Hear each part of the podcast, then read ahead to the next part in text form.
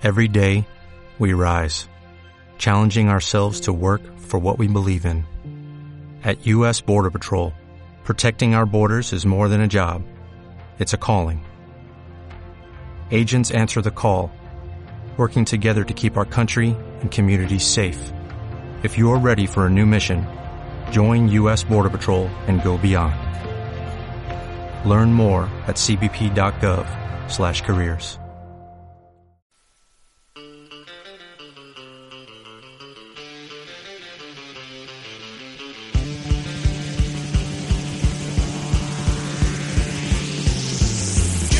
Bienvenidos a Molta Barra Radio Show, lugar de entrevistas, anécdotas sorprendentes, cine y muy buena música.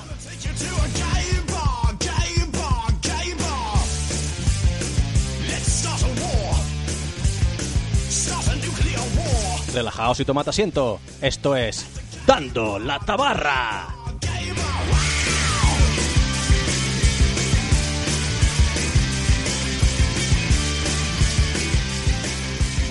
Pues vamos a empezar nuestro ciclo de entrevistas con el que espero que sea un colaborador habitual y no es nada más y nada menos que nuestro Indiana Jones mallorquín. Joan Olivieri, ¿cómo estás? Muy bien, buenas tardes. Digo nuestro Indiana Jones mallorquín porque te encanta viajar por todo el mundo y además has estado en el Everest, que uno no coge y dice, pues me voy al Everest a ver qué tal está.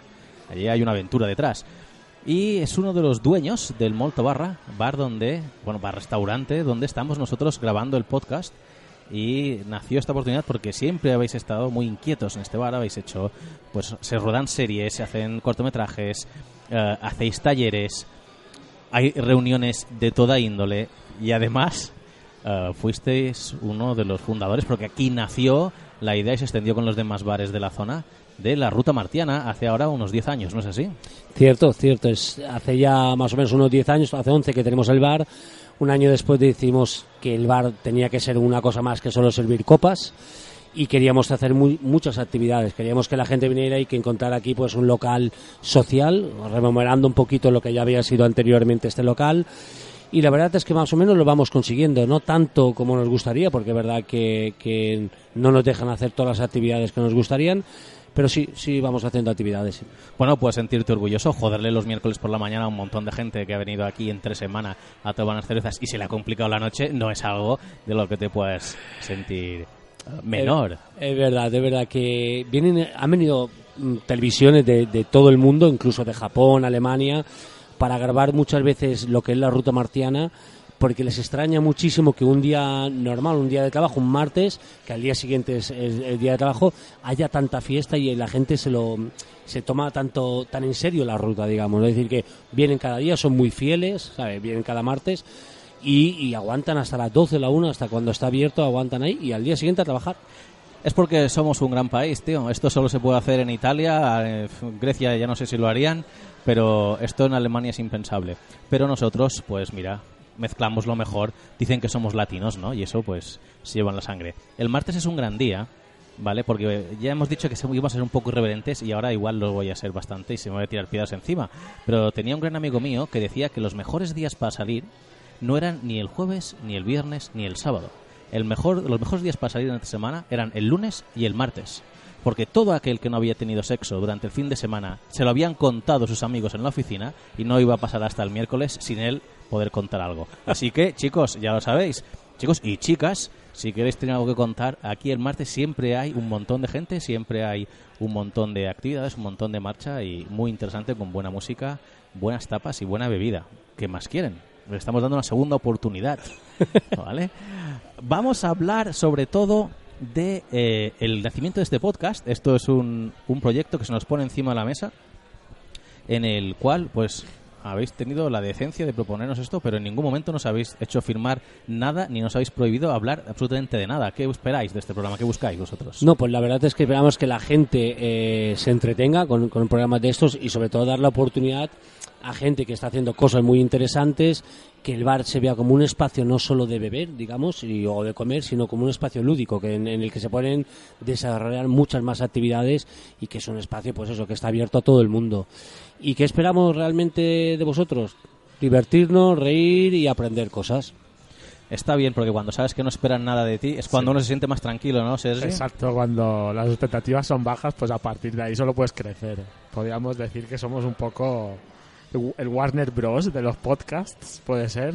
Ahí está, no hemos empezado a hablar de cine, ya nos estamos metiendo con la saga de Warner Bros. y sus pelis de superhéroes. No nos peguéis, ¿vale? Uh, Sergi adora Zack Snyder. Bueno, vamos a hablar, te tengo aquí, porque una de las cosas de las que nos gustaría hablar en el podcast es sobre viajar, sobre viajes. Creemos que el mundo es un sitio muy grande y gracias a las nuevas tecnologías y gracias a los nuevos viajes es muy pequeño. Entonces podemos visitar muchos sitios, pero mucha gente siempre piensa, me encantaría viajar, me encantaría conocer tal sitio, pero o les da miedo o no saben cómo dar ese primer paso, o no saben siquiera a dónde quieren ir. Ven un montón de gente, gracias a las estupendas redes sociales donde todo es autenticidad, ¿vale?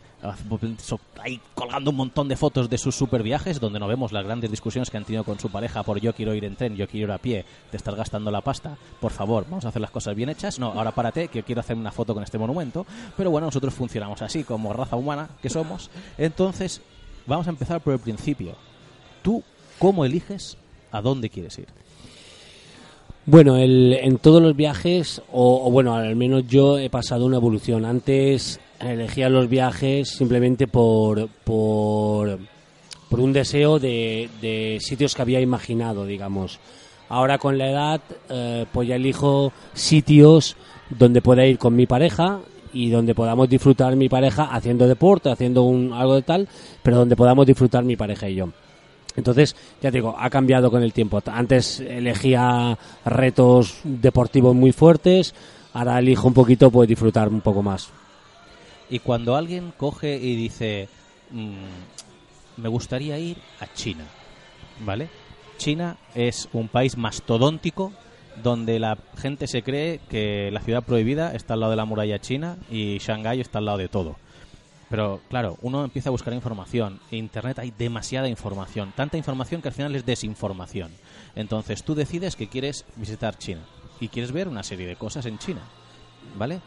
¿Cuál es tu manera de planear un viaje? Siempre coges y dices, voy para este sitio, voy a necesitar tantos días. Coincide con que te puedes coger X días.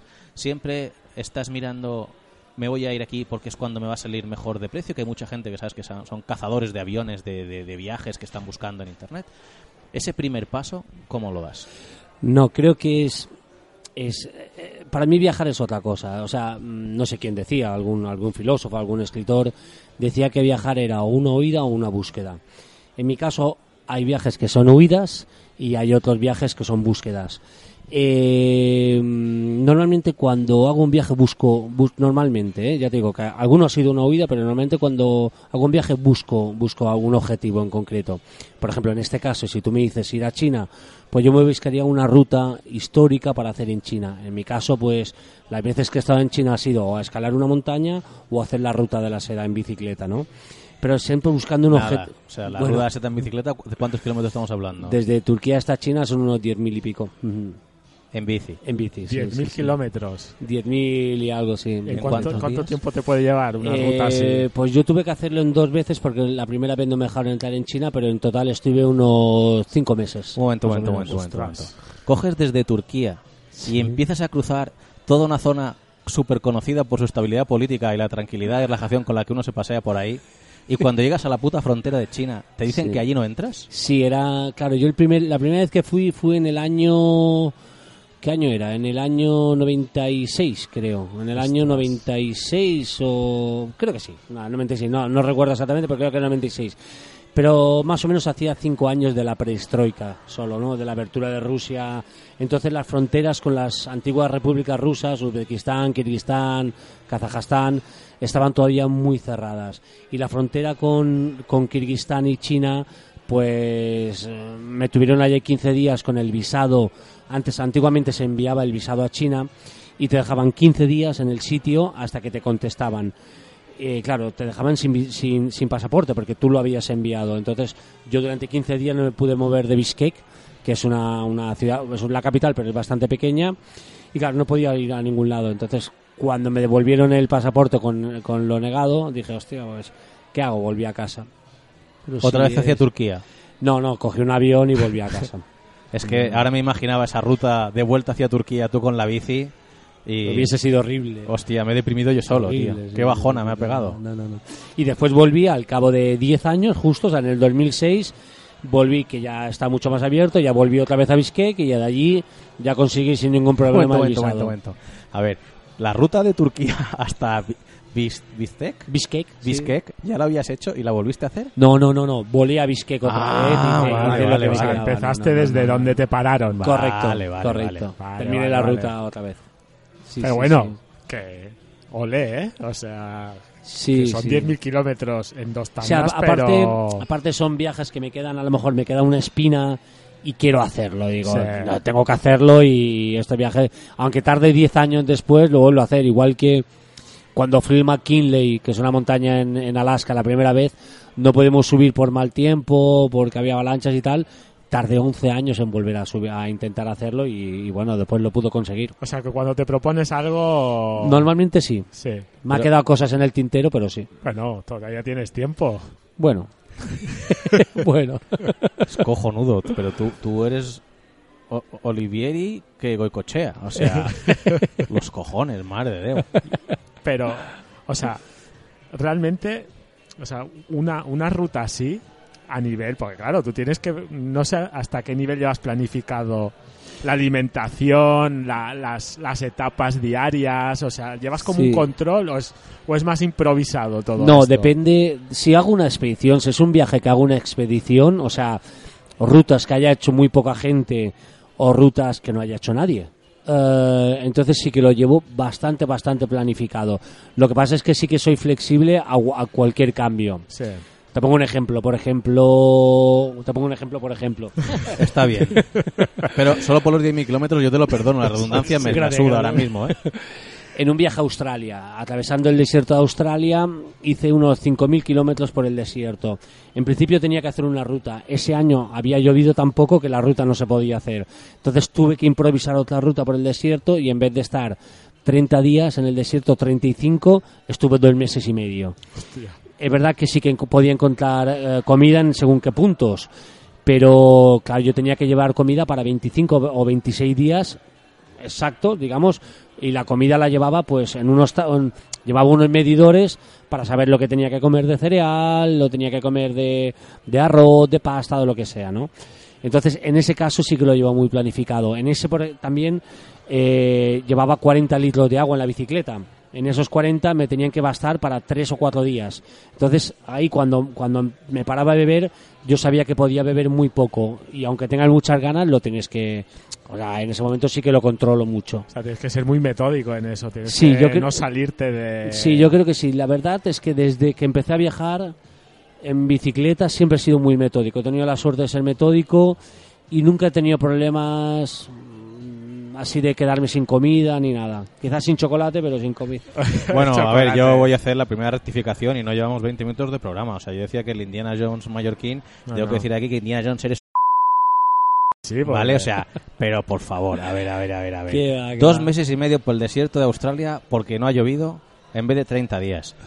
Eh, Mi pregunta solitario. Y, y la, y- sí, o sea, es que aquí está el tema. Es Yo lo que eso. estaba poniendo encima de la mesa era para aquel que quiere salir un poco y dice, pues voy a hacer una ruta mochilera turística de 15 días y me voy a ir a una zona donde voy a ver humanos y donde no va a peligrar ya no mi vida, sino mi integridad, porque voy a tener agua y voy a tener bidés. Claro. ¿Vale? O sea, ese era mi planteamiento. Cuando nos vamos a dos meses y medio por el desierto de Australia, o 10.000 kilómetros, o no hemos hablado de, de rutas por, por Irlandia en bici, o, o- o cruzarse el desierto del Gobi, o sea, vamos a cambiar automáticamente todo el planteamiento, ¿vale? Entonces, vamos a decir, porque esto va a ser algo que vamos a ir desarrollando durante diversos programas. ¿Cuál ha sido el viaje que te ha quedado pendiente?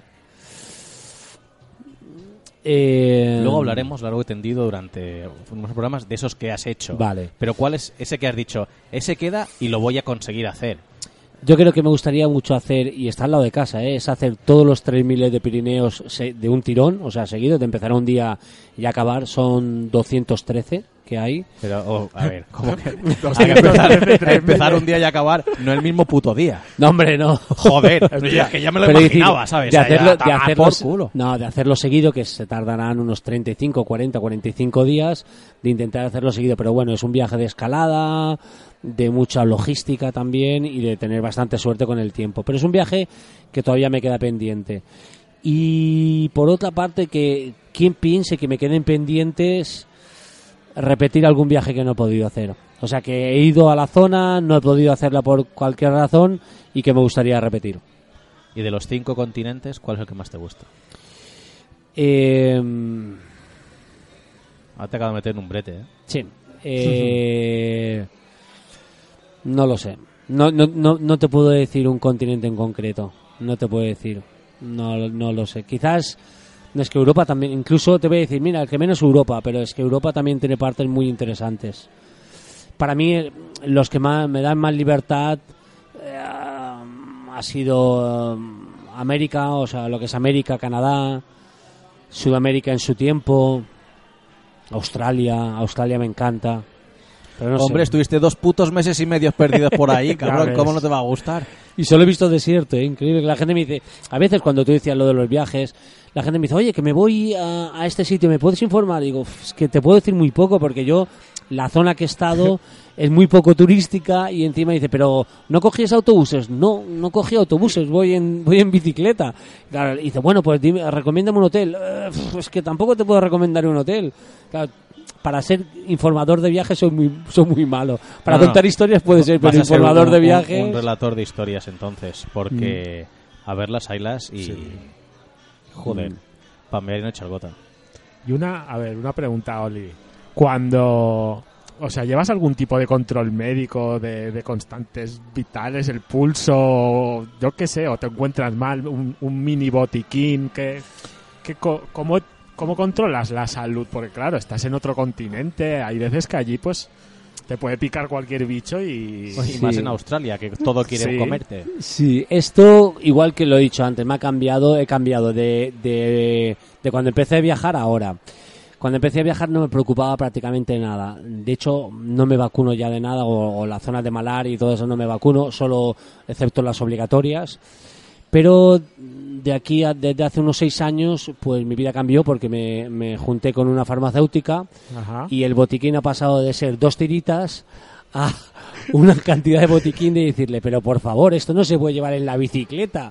Un botiquín que, vamos, podríamos montar una, far- una farmacia o un hospital en cualquier sitio del mundo, ¿eh? Mira, mira la ventaja del hecho de que en según qué país te encuentres, igual puedes cambiar cosas de esas por, por comida o cosas valiosas. Cierto, y esto me ha pasado en más de una ocasión.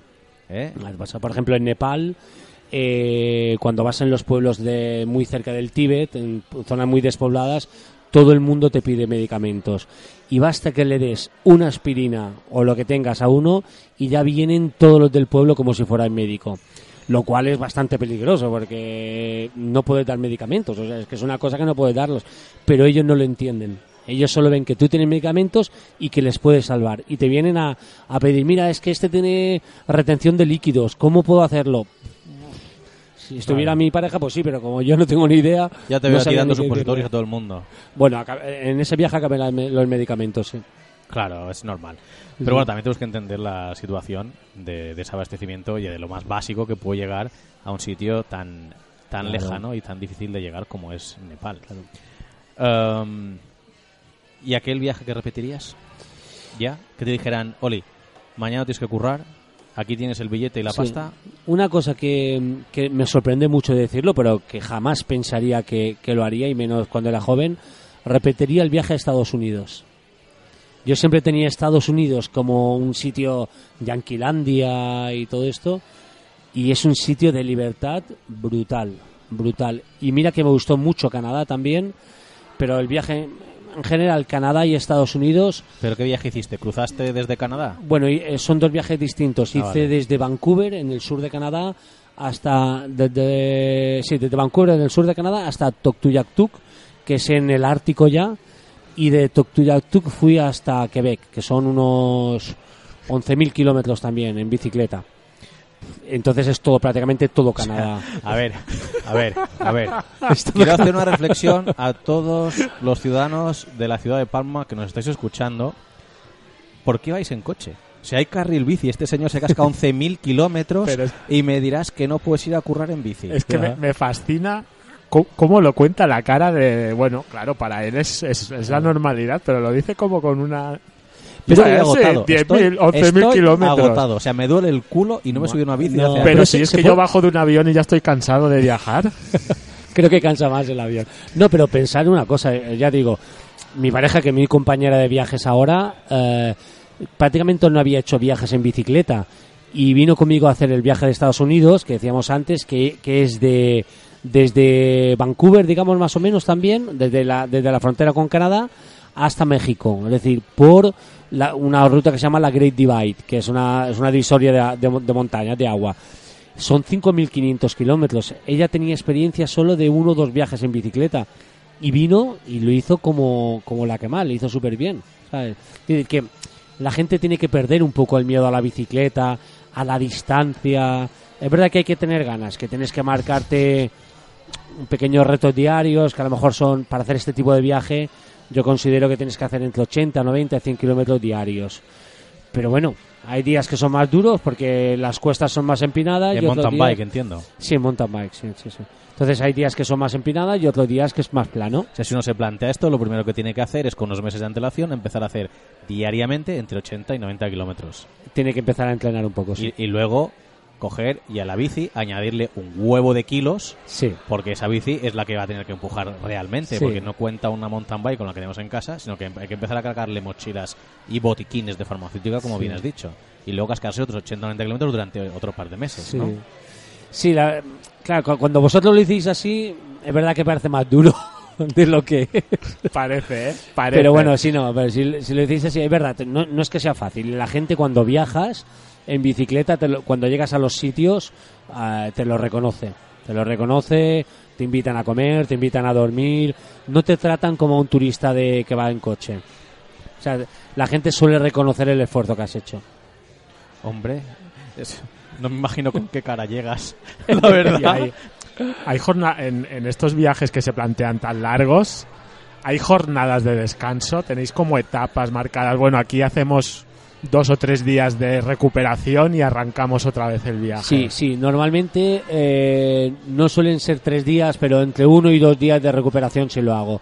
Ah, solemos rodar entre cinco y seis y un día de descanso.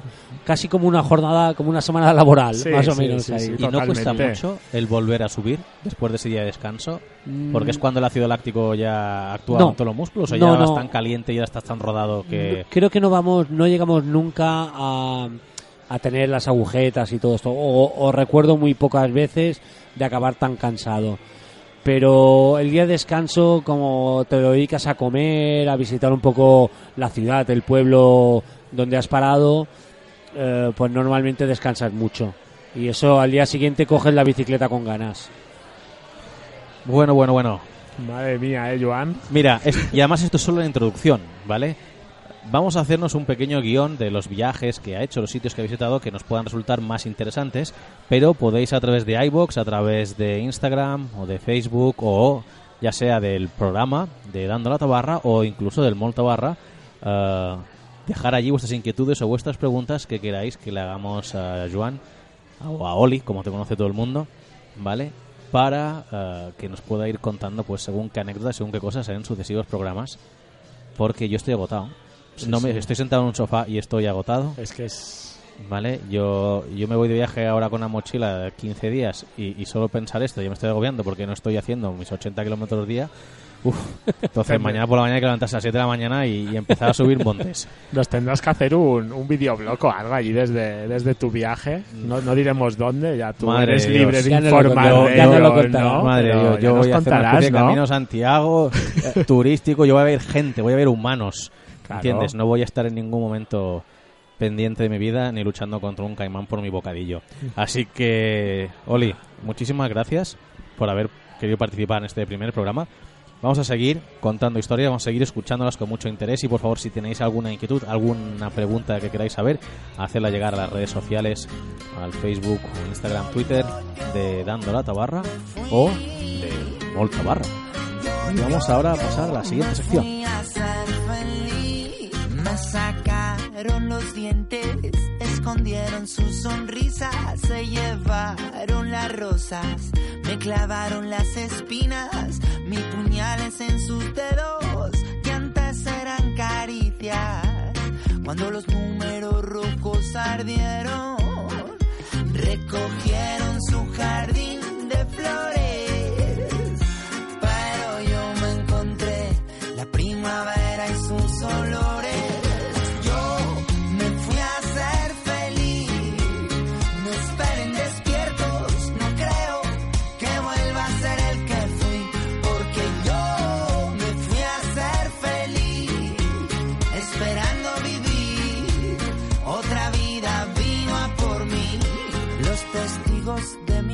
Hará juguetes de mi desgracia. Los labios de mi musa, hará una boca llena de excusas. De príncipe encantado, pase a ser cuento olvidado. Otro colgado a la cadena de sus cuellos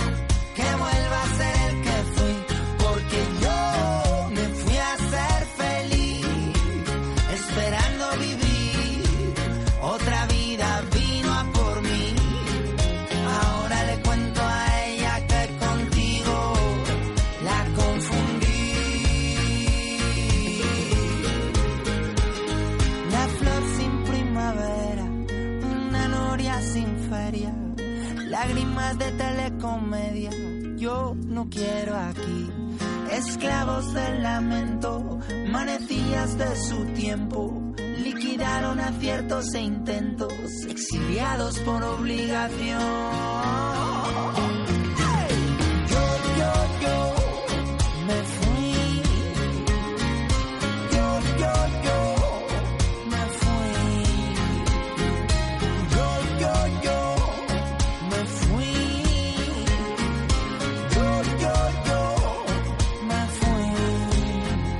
Pues ahora vamos a hablar de las actividades que hay para hacer este mes de mayo del 2019 en nuestra amada isla, porque hay eh, varias cosas que nos llaman la atención. Sergi, vamos a empezar con un poco de caña, ¿no? Con un poco de rock. Pues sí, porque estamos en la semana del aniversario de Túnel.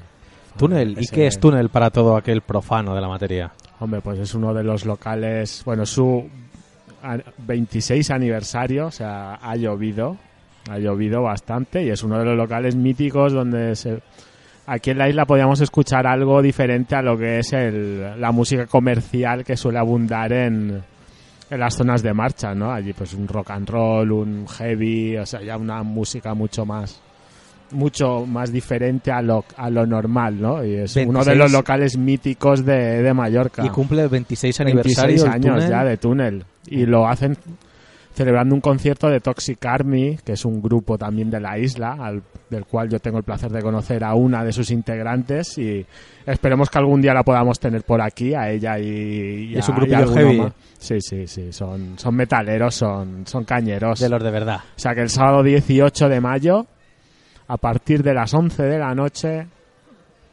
por una módica entrada de 6 euros, tenéis una fiesta de aniversario en túnel que, que no defraudará, seguro. Túnel no defrauda nunca, así que Nunca. 26 aniversarios, eso, eso mola. Es uno de los clásicos. Y no- y nos Es gusta. uno de los clásicos. Ah, pasemos de la oferta del rock y el heavy y de la, de la auténtica marcha y vamos a un plan más familiar porque está bien que tengamos un poco de todo. Sí. Yo quiero llevar a mi sobrino, a mis hijos o a mis primos pequeños. ¿Qué plan me ofreces? Pues mira, ahora mismo en el Caixa Forum tenemos en, bueno, la Fundación La Caixa tiene una, un Caixa Forum aquí, un, un, un recinto bastante grande.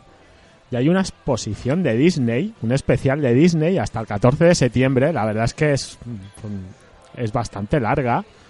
Y durante todo este tiempo pues ha- aparte de lo que es las- la exposición genérica, ¿vale? El pas- el repaso a lo que es todos estos años de Disney, pues hay una lista de actividades programadas diferentes, como tipo tertulias, charlas, un- una...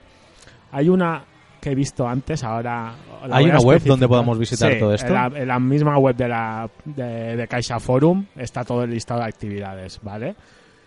Y como decía, mira, una de las que me ha parecido muy interesante el sábado 25 de mayo, hay una proyección comentada de Blancanieves. De Blancanieves, la película. El guionista y escritor Sergi Martín comenta la proyección de Blancanieves y los siete enanitos para desgranar los mecanismos que la convirtieron en un éxito mundial. A mí me parece quizá este pues sea un lado más adulto ¿no? Del- de, de la agenda, pero ya en sí el la visita general a la exposición de Disney con hijos, sobrinos, todo el mundo que tenga niños, pues es, es un valor Es un seguro. poco por- perturbador la historia de Blancanieves, ¿eh? bueno, ah, yo creo que si no me pilla trabajando, que que en verano es muy posible, pues quizás sí que vaya a ver. Me interesa, ¿no? El- ese punto de vista de, de un guionista que me explique. Puedes ir con tus hijos, que igual les encanta también. Sí, exacto. O sea, yo con los, con los niños iré, porque aparte, pues, aparte de la visita estándar, pues hay, hay talleres, hay tertulias, hay charlas, o sea, es, Bueno, es muy pues interesante, muy interesante. O sea, que animamos a todo el mundo que el Caixa Forum, si eres cliente de la Caixa, suele ser la entrada gratuita y si no, pues es un precio simbólico para, para realizar la visita. Vale, pues para ir acabando esta sección de las cosillas que hay que mirar de visitar este mes en las islas, vamos a recordar que eh, aquí en el Molto Barra cada martes tenemos la ruta martiana de la que hemos hablado antes, donde tenemos pincho más bebida, tu tapa más tu bebida por 2,50 euros. Eso el martes. Los miércoles eh, aquí se han roto la cabeza y los han llamado mexícoles porque sale el lado más chingón y ofrecen comida mexicana, burritos, quesadillas, ceviche, tacos, nachos, margaritas. Tenéis que probar los nachos. O sea, Así es, y es un gran fan de los nachos de los nachos del mexícoles del sí, sí. sí. Y los jueves, en otro enorme juego de palabras del cual creo que el responsable puede ser perfectamente Oli, se llaman Juegos Rotos, porque cada jueves eh, tú eliges con qué quieres que te rompan los huevos, ¿Eh? ¿vale? Y no será ni con tu equipo de fútbol, ni con tu preferencia política, ni con lo que tú pienses sobre cualquier persona del mundo mundial, sino que ellos cogen y te rompen los huevos con jamón, con champiñones, con espárragos, con gulas, con chistorra, con morcilla, con calabacín con berenjenas. Con morcilla están muy buenos, ¿eh? También tengo que decirlo. Aquí tenéis a Sergi que Sí. vive en el Molto Barra. Sí, y ahora ya hago un podcast desde aquí. O sea, ya Vale, de poco en el primer piso ya me pueden poner un- una mini salita. Que alguien le rescate, por favor, porque este hombre está en barrena. Así que os recordamos, martes, miércoles y jueves en el Molto Barra siempre hay algo que hacer. Y vamos a saltar a la última sección del programa, donde vamos a recomendaros una peli que ver este mes de mayo y una serie que deberíais ver este mes de mayo. Y nos encantaría ser originales, pero son tan importantes las que tenéis que ver este mes que no vamos a descubriros América, solo os vamos a recomendarla. Así que vamos para allá.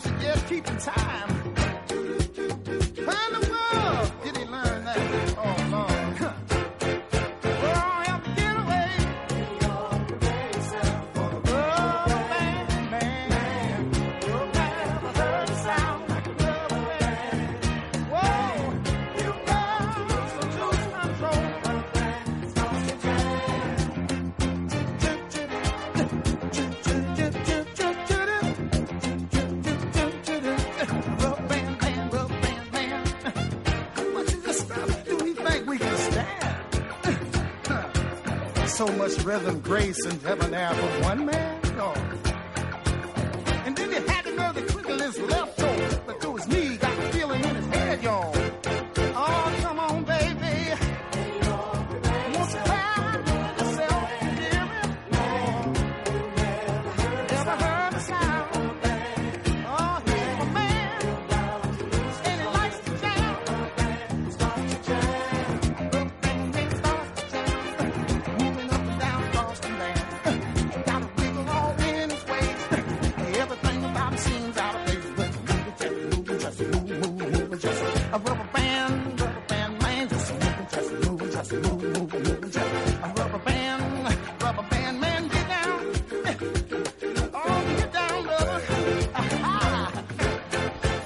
Vamos ahora a nuestro último trozo de programa, a nuestra última parte, nuestro último fragmento donde tocamos el entretenimiento puro y duro que significa el cine y las series.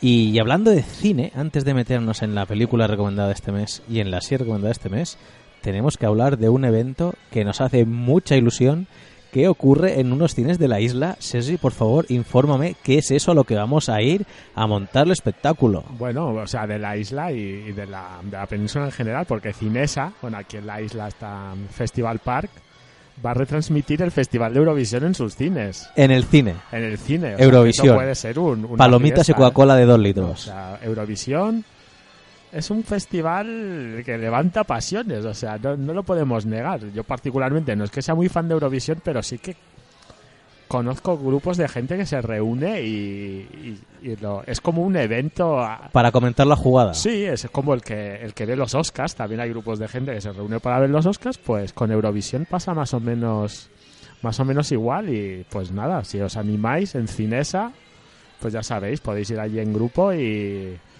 Portugal, two points. Sí, sí, Dices ah. tú, cabrones, que somos vuestros vecinos, danos los tres puntos. realmente es, es un poco, o sea, el sistema de votos. Tengo que decir que no, lo- últimamente, en los últimos años, no sé si ha cambiado, pero el voto por el amiguismo le quita un poco de. Yo creo que lo da todo. El voto por amiguismo es la clave. Joder, pero en No, teoría porque tendrías todo el que mundo- prima- premiar No, el a talento, tus vecinos ¿no? les das mierda y en cambio a Bielorrusia les das los tres votos. Pe- pero no sé, pero bueno, siempre hay mucho salseo con eso, ¿no? El- y luego se- seguro que hay rencillas de, no, tú el año pasado no me votaste y, y deben haber unos, unos aparte de, de las actuaciones, debe haber allí un sarao entre bambalinas que flipas, pero bueno, ¿Sabes qué pasa, tío? Y tú sabes, y igual me tiro piedras encima, pero tú sabes que hay pocos culés más culés que yo. Pero Sí. Eurovisión es como la Champions para el Barça, ¿sabes? o sea. España siempre lucha y siempre tenemos que ganarlo todo y al final nos comemos un puto mojón. hostia, pero... Y mira que el Barça fracasa estrepitoso, o sea, ha fracasado de una manera que vamos. No vamos que- a sacar este tema porque, porque Pero no, es que podemos España es peor en Eurovisión. No, no, no, no, ¿eh? nada es peor que lo que hemos hecho este año contra Liverpool. Así que vamos a cambiar directamente de tema y vamos a ir a las películas y a las series puramente dichas. Y la verdad es que nos encantaría poder recomendar de aquí algo que os descubriera y os rompiera la mente, pero es que cuando hablamos de películas de cine comercial no podemos dejar de recomendaros a todos Avengers Endgame. Sé, Debe haber alguien que no la ha visto todavía. Si no, hay que ir a verla, porque lo que vamos a decir ahora no es una exageración, es el evento cinematográfico comercial, estamos hablando de superproducciones, ¿vale? Sí. Más importante de los últimos 10 años, con Sí. mucha diferencia. Olvidaos del estreno de Star Wars Episodio 7, olvidaos de Batman vs. Superman, Buah. olvidaos de Fast and Furious o de la última James Bond. O sea, estamos hablando de que en cuanto a cine comercial, Avengers Endgame es el sumum de 22 películas Marvel y 11 años de películas y no podéis dejar de verlo. Mira, a día de hoy, lleva tres semanas en pantalla. Tiene una recaudación a día de hoy, ¿eh? lo he mirado justo antes de venir. 2.480 millones de dólares. Es la segunda. En tres semanas. En tres semanas. Es la segunda película más taquillera de, de la historia Por detrás, de Avatar, que tiene es- trampa. que tiene 2.780 millones, pero sí, Avatar tiene trampa porque Avatar se reestrenó años después. O sea, tuvo como dos, dos periodos en el cine. Pero está a 300 millones ya de, de superarla, Nadie, ¿eh? nadie, nadie os puede contar Avengers Endgame. Si, si me permitís una recomendación, tenéis que haber visto cuatro o cinco pelis Marvel. No importa que hayáis visto más, ¿vale? Pero tendréis que haber visto Iron Man 1, es obligatorio. Tenéis que haber visto Capitán América, el primer Vengador, es Sí. obligatorio. Tenéis que haber visto Thor 2, El Mundo Oscuro. Sí. Tendréis que haber visto la primera de los Vengadores. Y luego ya podemos saltar directamente a Civil War, Correcto. ¿vale? Podemos ir directamente de pasar de todo esto, incluso de Capitana Marvel, podemos pasar de Black Panther y ya irnos a Infinity War. Y Guardianes, Eh, perdón. La primera- Perdón, Guardián de la Galaxia Sí. Volumen 1 también es básica para eso. sí. Y luego hay que ver Infinity War y podemos disfrutar de esta Endgame. Esas son las pelis que deberíamos haber visto al menos una vez para poder entender Sí, porque un poco... mucha gente lo pregunta, ¿no? ¿Qué tengo que ver ¿Qué para que ver? ver? Vale, no importa ver Pues las has tenido 22 tiempo, películas. Has tenido tiempo para verlas. No, no seas Doña Rogelia, ¿vale? Uf, acabamos de decir nuestra edad con este chiste de mierda. Bueno, el tema es que no hay que haber visto las 22 películas Marvel para poder disfrutar de Endgame. Cualquiera puede disfrutar de Endgame, pero si hemos visto esta serie de películas de las que hemos hablado, pues lo vais a disfrutar aún más. Endgame es el evento cinematográfico del año, pero me atrevería a decir que a nivel comercial es el evento de la década. Sí, y, Vale. y ojo que... Es que, a ver, cuando volvemos a ver algo de tal magnitud, ¿eh? O sea que... Pues yo... Ojalá, ¿eh? Ojalá dentro de 10 años volvamos a hablar de, de Disney, de Kevin Feige y estemos aquí flipando, pero...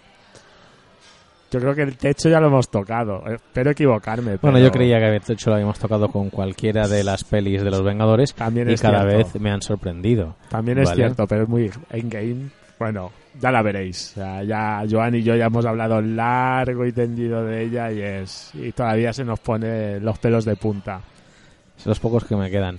Entonces, ah, Vengadores Endgame, que es la película, ¿vale? Sí, Ahora tenemos en el mes de julio, se estrena Spider-Man Far From Home, que es eh, Spider-Man Lejos de Casa, han, han traducido aquí en España, que interesante va trailer. directamente después de Endgame. Si no habéis visto Endgame, no veáis el tráiler de No, Spider-Man porque no, os va a joder el final de la peli. Y luego, pues bueno, tenemos estrenos varios a nivel superheroico comercial. Pues tenemos la de Hellboy, Esta semana, el, sí, este viernes. La cual no tengo muchas Hellboy. grandes expectativas, las cosas como son. ¿Vale? Y bueno, ¿Pero que es reboot o sigue lo que había? ¿Sabes creo que algo? reboot, creo Es que es reboot ¿no? total y absoluto, sí. Sí. Hombre, la versión ahí de la banda sonora, esa, esa versión del que es el Smoke on the Water. Que, De, sí, de Deep Purple, pero da igual. O sea, te recuerdo que Suicide Squad ya, ¿vale? ya, ya, ya, ya. era un No- tráiler era una versión de. Bohemian Rhapsody en la cual todos flipamos de esto va a ser el película. Y Suicide Squad lo que hacen son ganas de que cumplas tú el título de la película y Eh, suicidarte. Pero por favor, o sea, mira, una recomendación que os doy, si no la habéis visto, no la veáis. Ahorraos esa pasta. Oye, voy a hacer un inciso. voy a saltar totalmente el guion. ¿Sabes qué peli vi el otro día? Me la alquilé por el PlayStation Store. A que nadie ver, ha visto. Ojo, La última de Predator. ¿Y cuál es? Una que sacaron el año pasado, 2018, Ah. que simplemente se llama Predator. Ah, hostia, yo creo que vi una, una videocrítica de Loulogio de esa peli. Bueno, Pero no la he visto la peli. da igual. ¿Tú te acuerdas cuando el cine de los 80 nos molaba? Sí, Donde los héroes tenían frases lapidarias, la película no tenía mucho sentido, pero tenía momentos de acción chulos y al final te quedas con la satisfacción del trabajo bien hecho. sí. Pues es lo mismo, pero mal. O sea, sí. O sea, que fue No, fuera- una, una gran inversión, ¿no? No, me costó 3 euros alquilarla, no me costó... No, no me sentí estafado porque ya sabía lo que, que iba a ver, ¿vale? Disfruté de algún que otro momento de la peli, pero bueno, entiendo por qué no me he enterado de que hayan hecho una Predator 2. Eh, Sí, o sea, sí. Así como cuando vi John Wick dije esto tiene que continuar y hemos visto un John Wick 2 muy chula y sabemos que se va a estrenar este John año el John 3. Wick 3. Sí, sí. Películas muy recomendables Kenny Reeves ahí. de nuestro amigo Kenny Reeves. Ki- Keanu Reeves, Y ojo, ¿vale? que hay rumores que vuelve Matrix Vuelve Matrix. con las hermanas. La- sí, las hermanas Wachowski, porque acordaos que, que Matrix, o, o, bueno, o Matrix, o lo que como lo queramos decir, Matrix. se estrenó en el 99, si no voy mal. Uf, Vale. ahí me pillas, pero por Creo ahí que se estrenó en el andábamos. 99, si no voy mal, que me la estoy jugando con el 97, vaya, no tengo ni idea. Hace muchos años ya que se estrenó, pero puede ser que fuera, ¿eh? Es 20 años de Matrix, puede ser. Sí, bueno, los hace El Señor de los Anillos y es anterior, Sí, o sí, sea sí. que por ahí. Bueno, entonces fue un- un- una película de los hermanos en ese momento Wachowski que nos sorprendió a todos y luego tuvo sus secuelas con su Matrix eh, Reloaded y su Matrix Revolutions. Y, y bueno, pues primero creo que fue Andy y luego fue el otro, y pues al final, bueno, decidieron que debían darle un giro a sus vidas y ahora son las hermanas Wachowski, por demás es a nivel legal y todo, o sea, ahora No, no, sí, sí, es muy sexo y ahora son ¿eh? las O hermanas sea, Wachowski. es- Fue sorprendente, pero ahí. Bueno, pues ahora nos quieren, me parece bien, a mí la libertad Sí, de cada uno sí, sí. por encima de cualquier cosa. Y ahora las hermanas Wachowski nos van a presentar o están trabajando en una secuela de, esa- Pero tú te de lo esa crees. trilogía. Sí, porque Keanu Reeves ha salido diciendo que sí, que con ellas dos sí. Vale, bueno, veremos. Veremos por dónde salen. O Pues sea, por cualquier locura. Sí. A ver, tampoco, no creo que si hablamos ahora de Matrix, tampoco, ya no sé, si 20 años después ya no es spoiler hablar de, de Matrix, porque, pero en teoría Neo está tieso, ¿no? Bueno, eso lo dices tú. Neo, las máquinas se lo llevan. Se lo porque llevan, es de Chosen pero- One, tío. Bueno, es verdad. O sea, puede pasar ahí- cualquier ahí cosa. puedes abrir Además- la manga y sacar lo que más piensa quieras. que Neo, Neo va por Bluetooth y si entra y sale de Matrix cuando le da la gana, ya no necesita cables. ni Eso nada. es cierto. Está ciego, pero no, no necesita ojos. ¿Para qué? Es como Illidan. Buah, eso ya es demasiado friki incluso para la gente que nos está escuchando. Sí, sí, vale. Película recomendada este mes, obligatoria, es Avengers Endgame. Tenéis tiempo porque que seguro no que la van a hacer durante mucho Y tiempo que en hay el que cine. superar Avatar ya, por y hay favor. que verla, hay que verla. Por favor. ¿Vale? Y bueno, pues en cuanto a series, hay un montón de novedades, ¿vale? Podríamos recomendar un montón de series, tanto de Netflix como de Amazon Prime, como de HBO, de canales públicos, de cadenas privadas. Pero vamos a tirar a lo fácil, porque ahora mismo la que lo está reventando es el final, después de ocho temporadas, de Juego de Tronos. Sí, En HBO y creo que también en Movistar, por- Movistar, exacto. ¿vale? Eh, están ahora sacando los últimos capítulos de Juego de Tronos. Cuando escuchéis este podcast solo quedará un capítulo por salir, Sí, ¿vale? Tenemos claro quiénes son los Stark en toda su magnitud. Tenemos claro quiénes son los Lannister en toda su magnitud. Y vamos a tener muy claro quiénes son los Targaryen en toda su magnitud. Así que ocho años de capítulos de Juego de Tronos. Ah, Recordad que hace dos o tres temporadas que ya no tenía nada que ver con los libros, ya se ha separado totalmente. Y ahora es muy fanservice, puede pecar de grandilocuente, puede pecar de facilona, pero a todos los fans de Juego de Tronos les va a encantar vivirlo por primera vez. Luego van a aparecer las críticas, los agujeros de guion y todas sí, estas cosas. bueno, exacto. O sea, eso es inevitable. Es que es muy difícil cerrar una Yo te voy a decir una cosa, Sergi, y te lo digo ahora que aún no Cuéntame. hemos visto el último capítulo de Juego No, de yo no he visto ni el penúltimo, pero bueno, Nadie- yo confío en ti. Te digo, nadie va a quedar contento. Van a Pero- quedar tramas abiertas. Claro van a que quedar sí. personajes sin respuesta. Esto no va a llegar al nivel de Lost, pero casi casi. ¿Vale? Y aún así, y aún así, te digo, tantos personajes, tantas tramas, le hemos cogido cariño a tantas historias. Y todo eso, poder darle un final que tenga sentido, sea coherente, que conserve el espíritu de los personajes y a la vez sea divertido y entretenido, todo eso se me antoja imposible. No, es que estoy de acuerdo que es imposible. Porque es que al final cerrar una serie, porque todo el mundo se crea como su expectativa, su final. Y, o sea, la, la satisfacción global, ya no te digo global, mayoritaria, yo creo que es que no, no, no, no se puede obtener.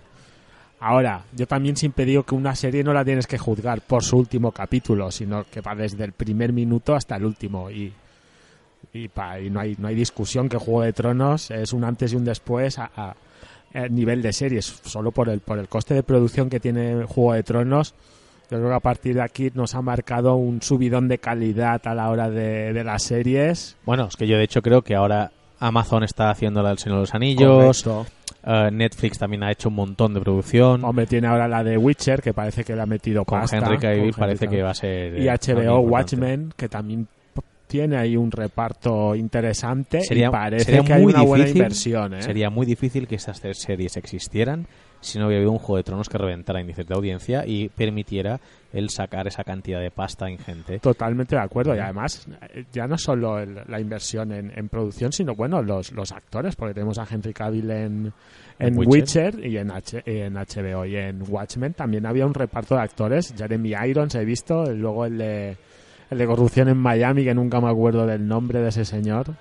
¿Don Johnson? Don Johnson. ¿Don Johnson está vivo? Don Johnson está vivo. y Don está en Johnson está vivo, por favor, que lleve una americana con las solapas para arriba. Y, hombre, salía con una actitud así muy chulesca, ¿eh? Ya Es veremos que Don qué- Johnson veremos solo tiene dos velocidades, chulería y matar. Sí, y, y sí que estoy de acuerdo contigo que Juego de Tronos pues hace posible todo esto, ¿no? Un- una inversión económica en las series, luego las plataformas de streaming, pues Netflix abrió el camino, como quien dice, y lo está petando, luego ha, le ha seguido Amazon, HBO, cada vez hay Pero el más. gigante está por llegar. Disney está a final de año yo. con un contenido brutal. Disney con- Plus va a tener todas las series de Fox, esos Sí. son veintipico temporadas de Los Simpson más todas las series que han hecho, habidas y por haber. Tiene todo la licencia entera de Star Wars, tiene toda la licencia de Marvel, Y eso es muy potente. toda la licencia de películas Disney, de las Pixar. princesas de Disney, todas las de Pixar, o sea, Sí. lo que va a hacer Disney va a ser algo out- increíble. Es que solo, solo cuando salga, ya solo el catálogo que tiene, ya es brutal, ¿vale? Y, es, y además, pues están produciendo una nueva serie de Star Wars y todo lo que pueden llegar a hacer, ya no solo lo que tienen, sino lo que pueden llegar a hacer, es, es increíble. Y ahí están, o sea, como cuatro gigantes ahí abriéndose paso. Bueno, Vamos. bueno, un gigante y tres pequeñitos que intentan. Bueno, pero oh, sí, sí, sí que es verdad que Disney, ¿quién nos lo iba a decir, eh? Cuando compró Marvel allá por, ya no me acuerdo Disney, ni el Disney año. va a ser un monstruo, un monstruo, ya es un monstruo, pero va a ser un monstruo enorme cuando vemos Blade Runner y vemos esas grandes pelis de mm, ciencia ficción de cyberpunk donde el mundo está controlada por grandes corporaciones. Disney va a ser uno de ellos, tío. Sí, ¿Te sí. imaginas a todos sus seguratas con las orejas de Mickey? Skynet. ¿Eh? Skynet ahí con sus orejitas Ahí. mirándote. ¿A dónde va usted? Ahí, no o sea, puede pasar. haciéndonos como un mundo ideal, rollo el... No sé, bueno, a los que han jugado al Fallout, que salen esos vídeos como de un mundo feliz y las familias así, y, y luego es un mundo apocalíptico destruido, pues podemos llegar a... Entre Google y Disney, como se desvíen un poco del camino, y llegamos, ¿eh? Bueno, tenemos Amazon y tenemos un montón de superproducciones. Amazon y sus drones. De todas maneras, y, y- y ya para ir cerrando el tema, esta mañana leí un artículo que decía que Europa va a ser la gran perjudicada en la nueva Guerra Fría. Y era porque resulta que hay un tipo de empresas que se llaman empresas unicornio, que son aquellas empresas que, que son startups que superan los mil millones de valor. Ah, ¿Vale? De esas startups, China el año pasado, el año 2018, creó una cada semana. Estados Unidos creaba una cada dos. Y Europa creó cuatro en todo el año. Ah, Entonces, claro. el problema que tiene es que todas las comunicaciones y todo el sistema de 5G y todo el nuevo Internet lo están creando los chinos y los americanos. Y Europa ve como todas sus comunicaciones van a ser controladas O sea por empresas de estos países. eso es el nuevo petróleo, ¿no? Claro, y están cagados. Están cagados porque, por ejemplo, todo el 5G de Europa quiere hay una propuesta para que lo ponga Huawei. Sí, Y- cierto, es verdad. Pues están cagados porque no quieren que el gobierno chino tenga acceso a este tipo de, Además, de Huawei tuvo problemas legales en Estados Unidos por temas de, de espionaje. Por eso. Así que se avecinan tiempos muy interesantes, ¿vale? Donde igual al final nosotros deberemos buscar a los Nexus que nos sirvan el café y convertirnos a nosotros mismos en Blade Runners. Bueno. Este es el final de nuestro primer capítulo, Ahí. algo desordenado, algo caótico, es una presentación de todo lo que queremos hacer, de todo lo que queremos hablar. Y Sergi, nos vemos en 15 días. En 15 días aquí estaremos, los lunes, cada dos semanas. Grabamos y saldremos a antena o a la radio, supongo que dos, tres días después. Sí, pues Vale. lo, lo- lo que entre lo producí, lo- la postproducción y lo, y lo subimos, pues sí. Eh, en- intentaremos que sean los martes, pero bueno, si es un miércoles ahí... Pues Será regular, será deciros regular. que cualquier pregunta que tengáis, cualquier serie que queráis que de la que hablemos, películas, viajes, ya habéis oído a Oli, tendremos otros invitados también de igual relevancia. Cualquier cosa que se os ocurra o que queráis ver, nos mandáis por favor un correo electrónico, un comentario en Facebook o en Instagram. Sí, os dejaremos los enlaces en la descripción del, del podcast. Lo podéis encontrar en las plataformas habituales, iBox, iTunes, y allí en la descripción pues encontraréis la manera de, de contactar con nosotros. Pues muchísimas gracias a todos. Nos vemos en el siguiente programa de Dando la Tabarra. Adiós.